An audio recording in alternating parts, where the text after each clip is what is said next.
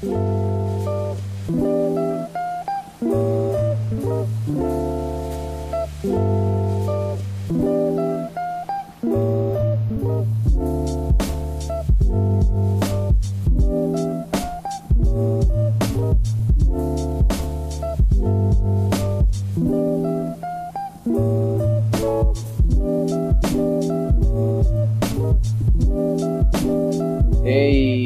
¿Qué tal? ¿Cómo estás? Espero que te encuentres muy, muy bien. Yo soy La Razón y la Voz y te doy la bienvenida a una emisión más de tu programa La Razón de la Voz en su edición número 17.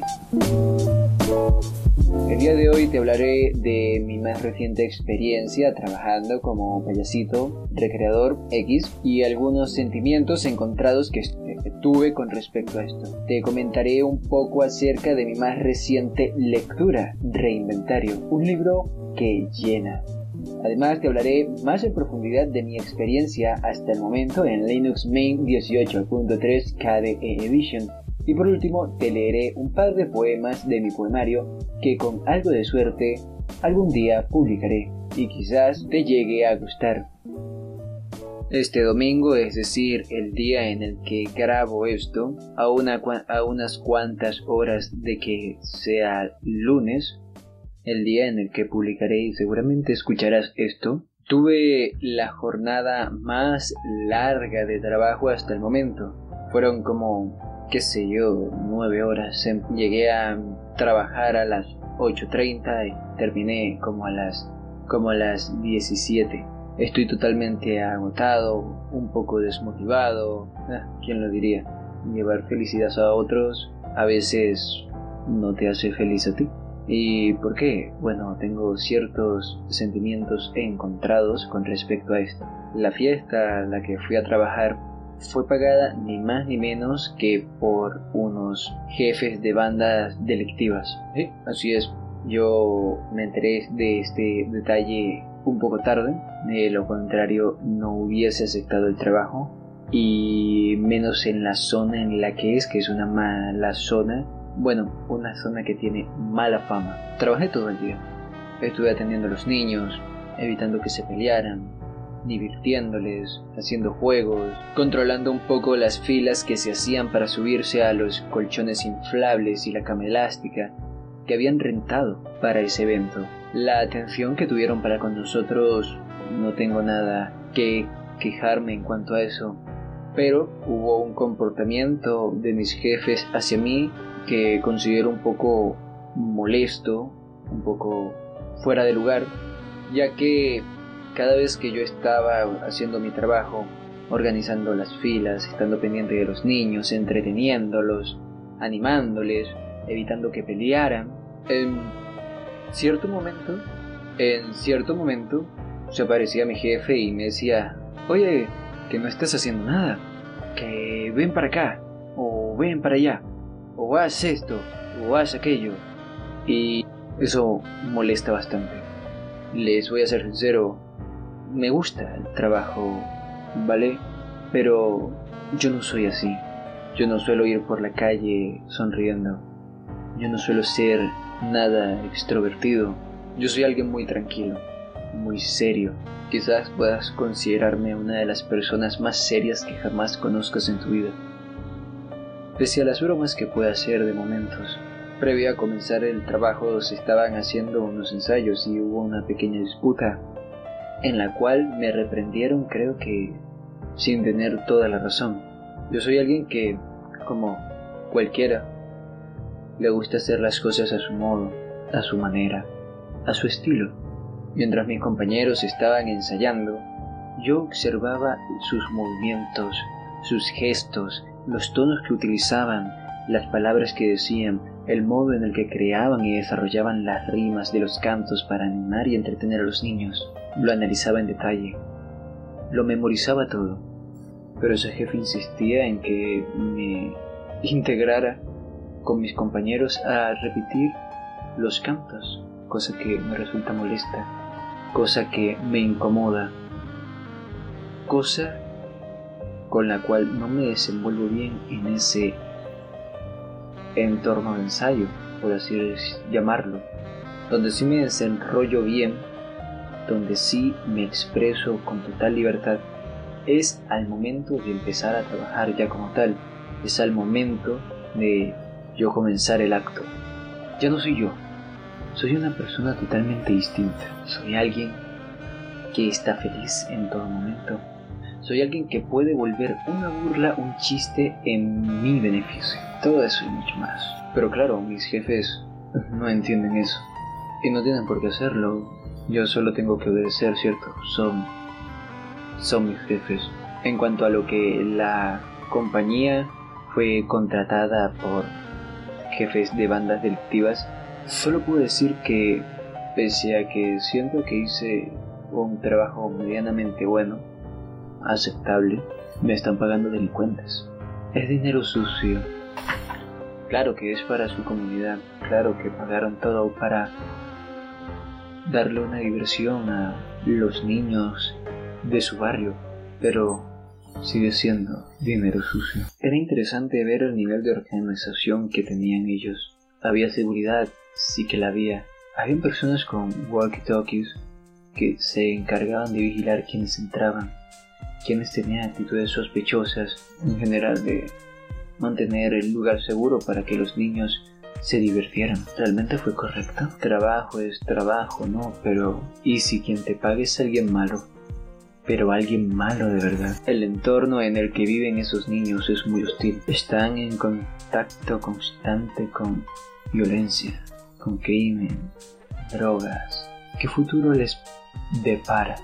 ¿Cuánto tiempo vivirán? ¿Terminarán como sus hermanos mayores siendo parte de ese crimen organizado? ¿Vale verdaderamente la pena todo eso? Me voy con el sentimiento de que al menos les regalé un lindo día. Un día que pudiesen recordar con cariño. No tengo ganas de trabajar más allí, ¿sabes? ¿Tú lo harías? Cualquiera que tenga el dinero puede contratar la compañía, pero ¿es correcto aceptar el dinero de cualquiera? Disculpame por ser tan lúgubre y triste, pero es, es lo que esta experiencia me ha dejado.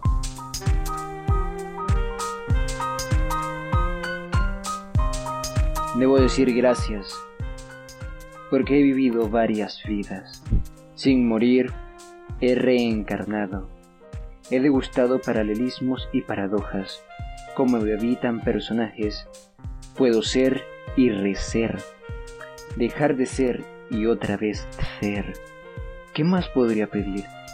A veces apuesto a mirar cualquier cosa y a encontrarme en ella, en un paraje ancestral o en un ayer reciente, casi hoy. Es divertido saber que la palabra nos hace pequeños dioses. Este es el poema inicial que nos introduce a esta interesante aventura que es Reinventario. Así nos abre las puertas Clodovaldo Hernández a su Reinventario, una obra plagada de críticas, reflexiones, disertaciones y una que otra declaración.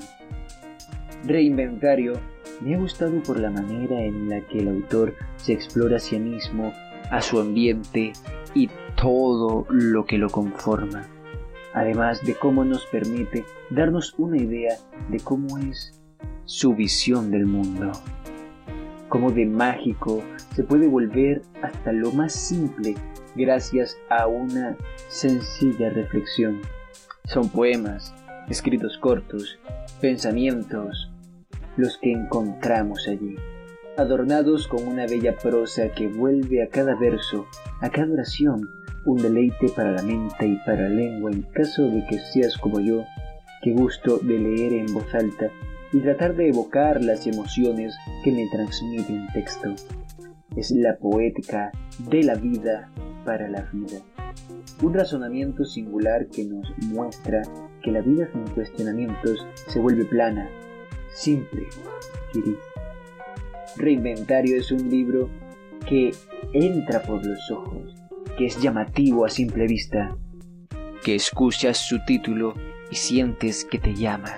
Y desde la primera lectura, desde ese primer poema, en el capítulo 1, Reflexiones y Flexiones, nos quedamos enganchados y no hay marcha atrás.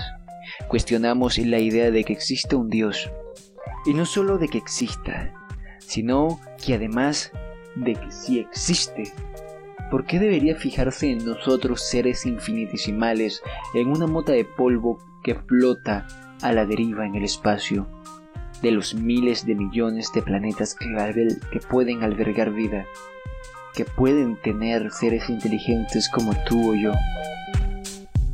¿Por qué nos miraría? ¿Qué nos haría merecedores de un vistazo suyo? Nos atrapa, nos envuelve desde tan solo mirar su portada y leer su nombre. Es un libro que nos invita en cada página y verso a reinventarnos, a recrearnos, a romper con todos nuestros cánones y surgir como seres nuevos. Nos invita a desarmar cada una de nuestras piezas, cada parte que nos hace funcionar y analizarlas por separado. Analizar cómo funcionan y por qué funcionan. Nos invita a ser simplemente mejores, con pleno conocimiento de lo que somos y podemos llegar a ser. Ahora te invito que junto al autor te reinventes en cada página, que le des una oportunidad al libro, que la merece. Y bueno, al menos todo esto para mí es el reinventario.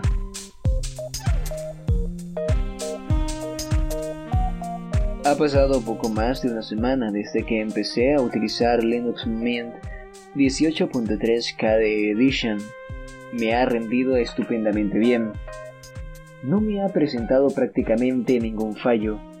Cada vez me siento más cómodo en su entorno y en la manera en la que te puedes mover a través de él. De nuevo, no me gusta ser repetitivo, pero lo intuitivo de su interfaz lo bella que es visualmente, la facilidad de personalizar, la compatibilidad obviamente que también es buena, la gran estabilidad que me ofrece, definitivamente hacen que quiera quedarme mucho más tiempo con ella.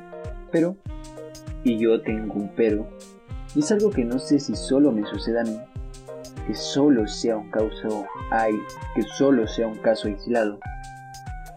Pero he tenido uno que otro error visual que no afectan la funcionalidad del sistema ni tampoco le ralentizan, pero que sí es molesto. Lo que me sucede es básicamente que al cambiar de ventana o mostrar solamente el escritorio, se queda como una impresión, una imagen estática que se deshace mientras voy moviendo el cursor, tras lo cual desaparece dicha imagen. Es algo que es bastante molesto y que no habría y que no había sufrido en ninguna versión de Canaima en el ordenador de mis padres, que es uno mucho más viejo que este. No se ha dicho el problema, y mucho menos en la laptop de mi hermano, de mi, hermano menor. Intenté instalar los drivers y todo eso, pero sigo sin poder solucionar el error. La gráfica de mi, de mi, ordenador es la que viene integrada a una AMD Radeon 3000. Si alguien sabe cómo puedo solucionar este pequeño problemilla, que está haciendo que disfrute menos de esta distro, por favor, coméntenme o escríbanme por el medio que prefieren. Yo siempre estoy atento a todas las redes. Por otro lado, mi padre aún no se acostumbra al entorno de KDE y le molesta que algunas cosas salgan en inglés. Hay que comprenderla, toda su vida ha utilizado Windows. Ahora, con este entorno me es más fácil gestionar absolutamente todos los programas que suelo utilizar, junto con las herramientas que pone a tu disposición la misma distro, como lo son el Kamail, el Ktorrent, el, el Amarok, entre otros que me facilitan tanto la vida, aunque para mi gusto Amarok es bastante más complejo, me ha dejado muy buen sabor de boca. Y esto ha sido todo con respecto a KDE, Dentro de todo lo bueno, la única cosa negativa, que quizás es culpa de mi propio ordenador, está esto. Así que definitivamente os la recomiendo, aunque próximamente estaré probando otras distros. Sí que hay algunos que a los que os interesan mis opiniones respecto a este tema.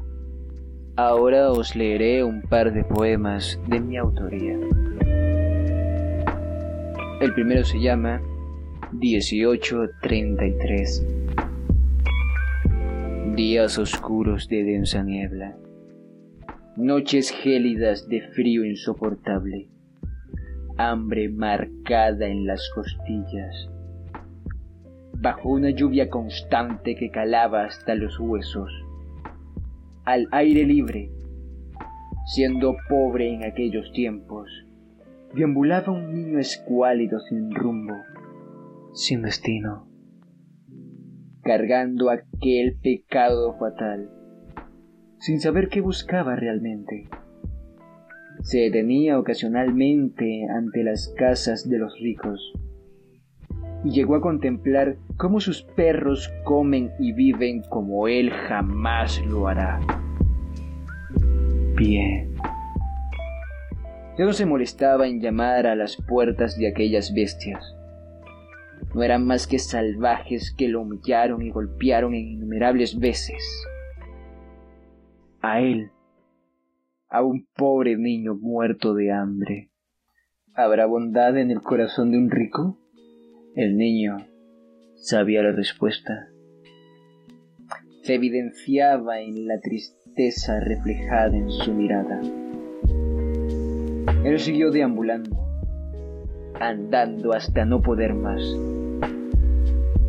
aun después que se le habían destrozado sus zapatos, aun después de que le sangraban los pies. Bajo la lluvia incesante, y por fin lo encontró. Era un árbol hermoso, el más grande y bello que había visto jamás. Solo al verlo, solo al estar a unos escasos metros de su base, se detuvo el fin.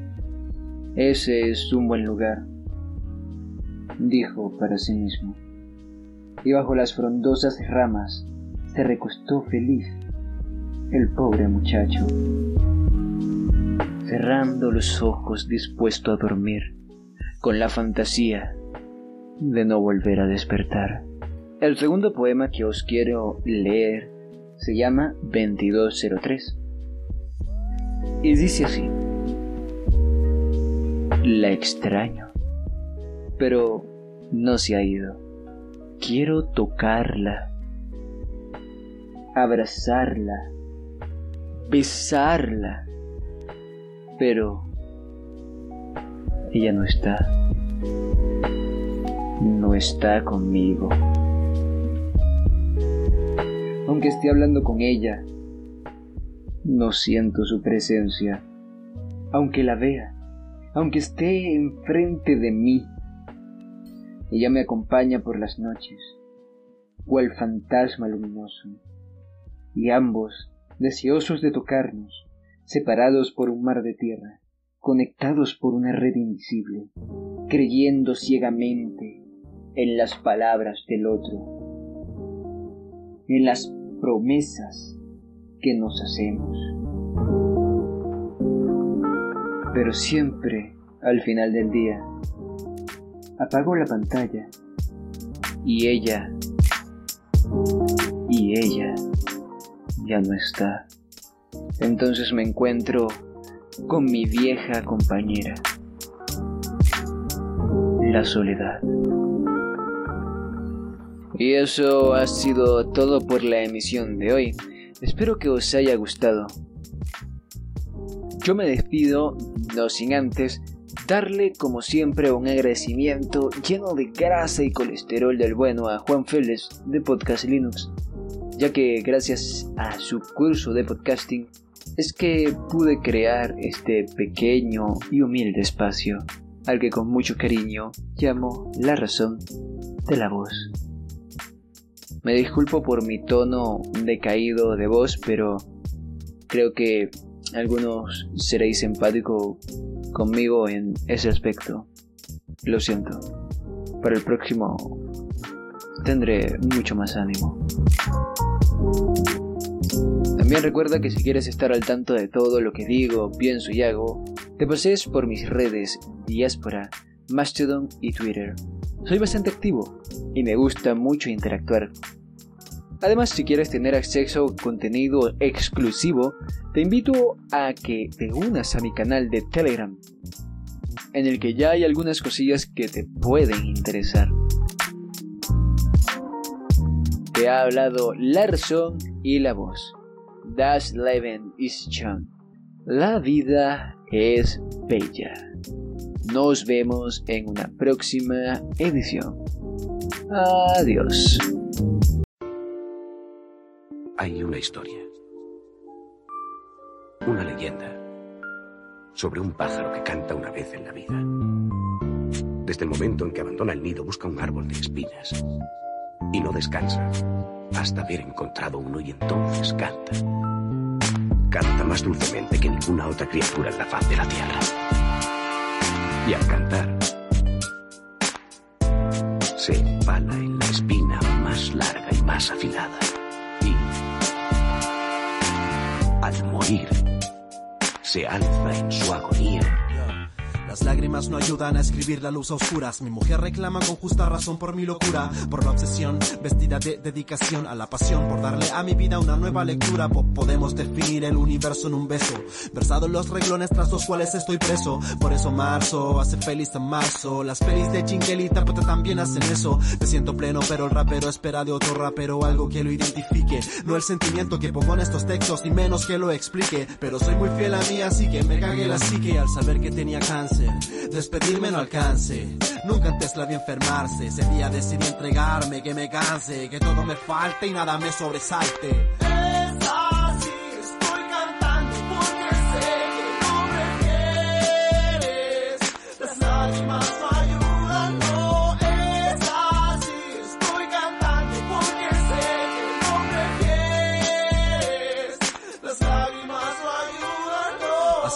Escaparate del dolor y lo despojé. Pa' siempre me enojé, todo color me arrebaté. Me dejó, me dejé, me despejé. Bajé a los infiernos y al tercer día entre los muertos lloré. No perdono al dolor hasta el tono de mi voz. Se torno plomo, estoy podrido por el odio, el miedo al abandono.